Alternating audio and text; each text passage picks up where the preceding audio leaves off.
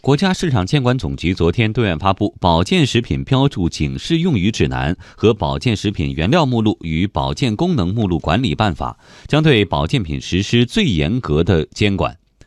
指南要求，从明年一月一号开始，保健食品的标签上需醒目标注“保健食品不是药物，不能代替药物治疗疾病”等警示语。办法规定，从今年十月一号起，对保健食品的原料和保健功能实行目录管理。请听央广记者胡波的报道。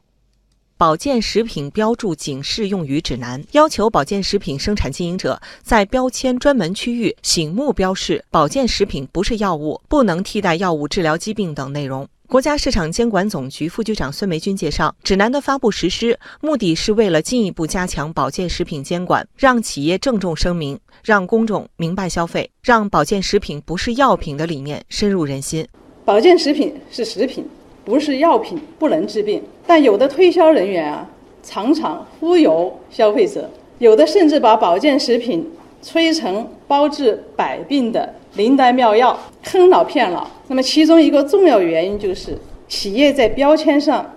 标注的提示信息不醒目，因此我们对标签标识啊进行规范，对企业如何标注警示用语。进行指导。记者注意到，指南不仅对保健食品标签标注、警示用语进行了规范，对于消费者不容易找到的生产日期和保质期、投诉服务电话、消费提示等，也做出了详细的要求。指南将于二零二零年的一月一号起正式实施。保健食品原料目录与保健功能目录管理办法是国家市场监管总局会同国家卫生健康委共同制定并且发布的。国家市场监管总局副局长孙梅军介绍，对保健食品的原料和保健功能实行目录管理，是实现备案和注册双轨制的重要基础。办法规定，存在食用安全风险以及原料安全性不确切的，无法制定技术要求进行标准化管理和不具备工业化大生产条件的。法律法规以及国务院有关部门禁止食用，或者不符合生态环境和资源法律法规要求等其他禁止纳入情形的，不得列入保健食品原料目录。